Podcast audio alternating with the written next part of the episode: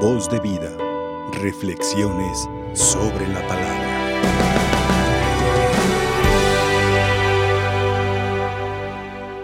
Estamos por terminar el hermoso tiempo de Pascua que la iglesia, nuestra madre, nos ha regalado para nuestra salvación. Y en este tiempo de Pascua, la liturgia nos da de festejar tres grandes fiestas. La primera, la Pascua, que es el centro de nuestra vida cristiana. Por eso Pablo dice, si Cristo no ha resucitado, vana en nuestra fe. Nuestra fe se enraiza en el misterio de la muerte y resurrección de nuestro Señor Jesucristo. Y tengo ganas de decir que la Pascua es cuando Dios nos alcanza a cada uno de nosotros en nuestra propia historia de vida. Dios nos alcanza. ¿sí? Cada uno de nosotros tenemos un pasado, para algunos bien pesado, para algunos pues ya quedó en el olvido, para otros más o menos, y para otros pues bien, como dice para bien, está bien, todo bien. Pero ahí te alcanzó Dios donde estás, entró en tu historia de vida, ¿para qué? Para que tu vida pueda tener sentido. Y es la Pascua el paso de Dios en la humanidad, el paso de Dios en la vida de cada uno de nosotros. Y la segunda fiesta que celebramos en México el, domingo, porque en otros lugares eh, como yo, somos de tradición francesa, lo celebramos el jueves. ¿sí? Pero ¿de qué se trata la ascensión? Jesús sube al cielo. ¿Para qué? Para poder realizar la promesa que nos hizo. Jesús venía despidiendo de los apóstoles, está bien que me vaya porque si no voy no va a venir el Espíritu Santo. Y ellos bien tristes, como siempre, se les llevó la tristeza. Así decimos, le llevó la tristeza. ¿sí? Entonces Jesús sube al cielo y nos dice en el Evangelio de San Juan, Jesús lo dice, está bien que me vaya porque si no voy no van a recibir el Espíritu Santo. Y Jesús mismo lo dice, cuando me haya ido, ¿sí? Y les haya preparado un lugar, volveré y los llevaré conmigo para que donde yo esté, estén también ustedes. ¿Y dónde está Jesús? A la diestra del Padre. Ahí está nuestro lugar.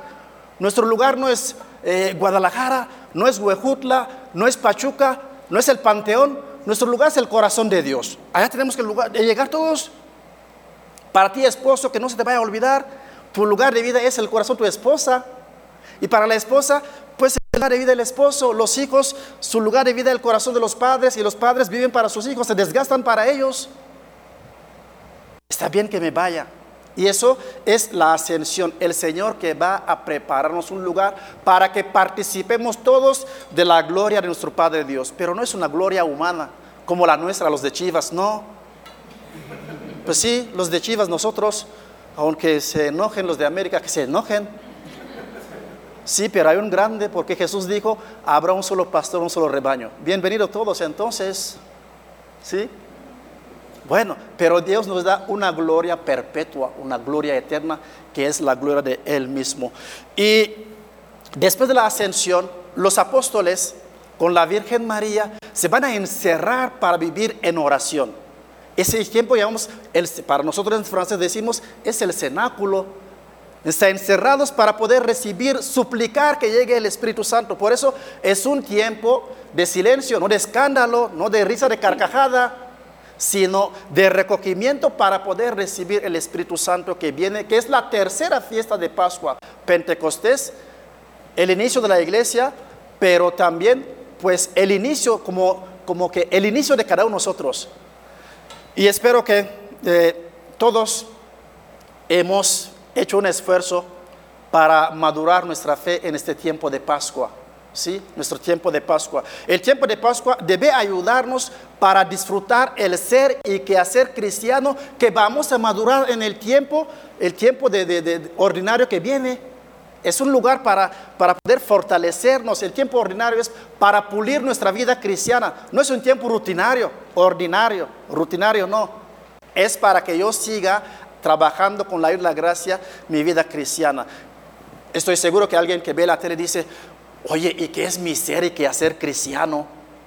Bueno, mi ser y mi hacer cristiano lo voy a descubrir desde la gracia del bautismo. El bautismo me da una identidad. ¿Con quién me identifico? Con los colores de chivas, dice uno.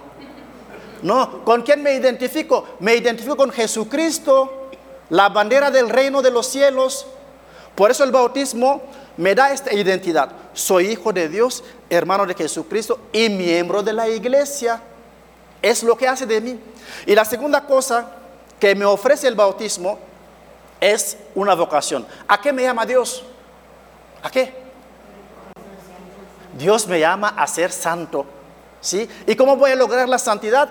En la vida cotidiana, vivir lo, lo extraordinario en lo ordinario. Así nada más, en los quehaceres cotidianos, ahí tengo que santificarme. Y por último, el bautismo nos da una misión. ¿Cuál es tu misión? Hacer presente el reino de Dios en el mundo, a tiempo, al destiempo, que te critiquen, que te juzguen. Eres católico las 24 horas, no cuando te conviene, las 24 horas.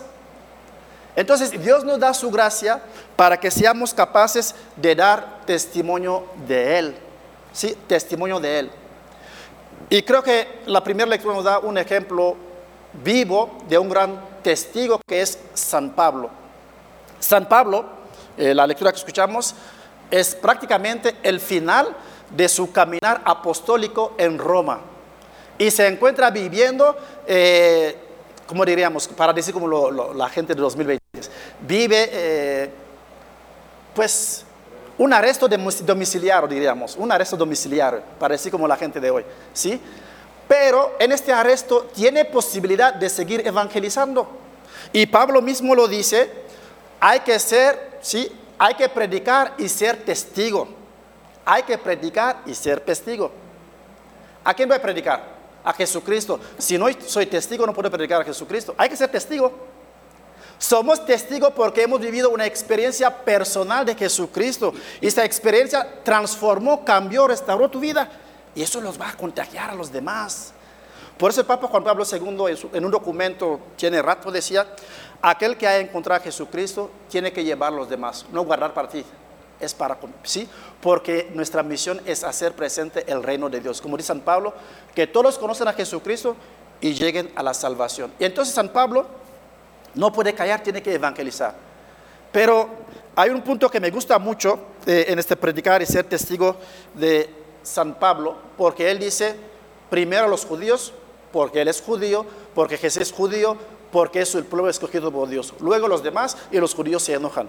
Y entonces San Pablo se dio cuenta que la evangelización o el reino de Dios no es cuestión de, monopolio no, ni, de, eh, ni de privatización. ¿sí? No es que siendo monopolio, no sé en sus parroquias, pero siempre hay uno que sale que quiere ser dueño de todo. La catequista quiere ser dueño de todo, ¿verdad que sí? La catequista quiere mandar hasta el padre. Fíjense, es la catequista quién va a hacer la primera comunión, quién va a hacer la confirmación. ¿Cuándo es la fecha de las confirmaciones? Decide todo. La abandona, ¿sí? La cacique, la dueña de la iglesia.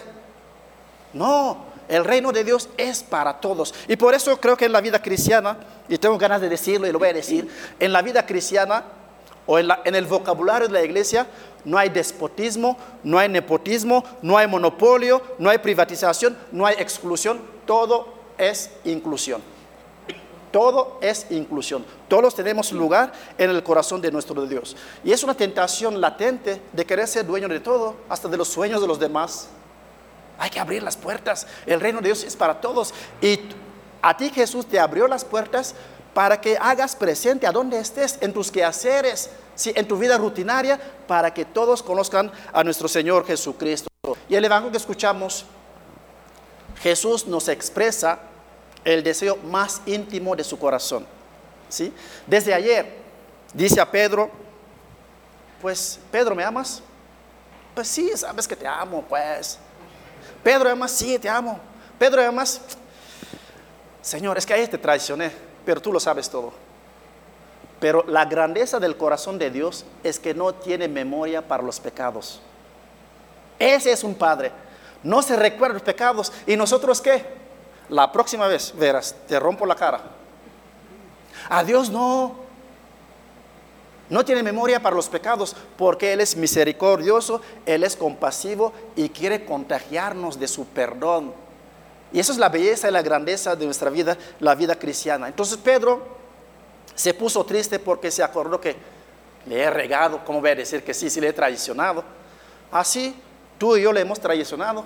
Y no es por eso que deja de ser Dios, no es por eso que deja de amarnos. Dios es amor. Nada más que somos abusadores del amor de Dios. Pero Dios es amor. Y entonces supliquemos al Señor que nos haga descubrir la grandeza eh, de su corazón de Padre y que haga que nuestro corazón tenga el tamaño del corazón del Padre, que aprendamos a amar a los demás como Dios nos ama y no calculando, porque el amor no calcula a nosotros nada más lo que nos conviene. ¿sí? Hay unos que van a decir, hoy son de chivas porque les conviene. No, si no estuviste con nosotros, pues déjanos en paz.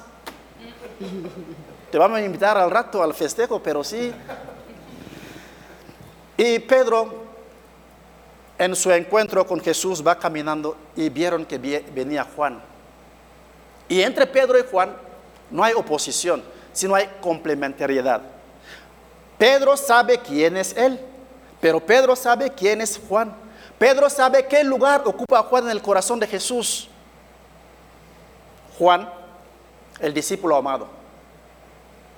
Juan, el único de los doce que estaba al pie de la cruz. Juan en la última cena, de hecho lo dice el Evangelio, Pedro le dijo, pregúntale quién lo va a traer. ¿Por qué Pedro no lo preguntó? ¿Por qué? Porque dice Juan, porque sabe la intimidad, la relación que hay entre, eh, entre Jesús y Juan. ¿Quién va a ser? Y dice el Evangelio, Juan fue aquel que reclinó su cabeza sobre el pecho del maestro. El pecho es el lugar del corazón, de los sentimientos. Es aquel que disfrutó los sentimientos de Jesús. Por eso no es por casualidad que es el discípulo amado. Y por fin Juan en el libro del Apocalipsis de San Juan, el último libro, fue llevado, sí, en la isla de Patmos, pero cayó en éxtasis, lleno de Dios, perdido en Dios, toda su vida era Dios. Entonces Pedro sabe quién es. Y entonces Pedro, volteándose, dice a, a Jesús, ¿y qué va a pasar con este cuate? ¿Qué va a pasar con él? ¿Y de qué dice? ¿Qué te importa? Tú ponte tus cosas. ¿Sí? Y dice, tú sígueme. Y fíjense, en el tú sígueme, muchas veces queremos seguir a Jesús, pero todavía tenemos apegos, empezando con las amistades. Hasta a veces nuestras amistades asfixian al amigo, no lo dejamos en paz ni respirar, es que eres mío, soy tu dueño. Y no lo dejo vivir su vida, no lo dejo crecer. Aquí se trata de, de dejarse cautivar. Seguir a Jesús no es fácil. Pregunten a los casados. Casados es fácil. Después de 25 años queremos decir, ya no quiero más. Ya no puedo. ¿Sí? Si hubiera sabido, creo que buscaría otro otra. Sí, no es fácil. Es que amar a una persona y seguir a Jesús no es cuestión de fácil o difícil, es exigente. Si amo a alguien, tengo que ser fiel a este amor hasta que la muerte nos lleve en las buenas y en las malas. Y por eso eh, todos nosotros aquí presentes, los que nos siguen en la tele, la invitación del Señor es que no es que permanezca Juan, sino que permanezca el espíritu de Juan. Juan era el contemplativo, aquel que vive de la presencia de Dios y se deja cautivar del Señor. Que el Señor en este día o en estas horas que vamos a celebrar Pentecostés nos ayude a poder abrir nuestro corazón, a poder recibir seguir el Espíritu Santo que se llama ahora el Paráclito. Es el mismo Espíritu Santo, pero dado después de, después de la resurrección, hay un nuevo modo de presencia. Pedimos al Espíritu Santo que nos haga descubrir la verdad plena, que es nuestro Señor Jesucristo. Amén. Voz de vida. Reflexiones sobre la palabra.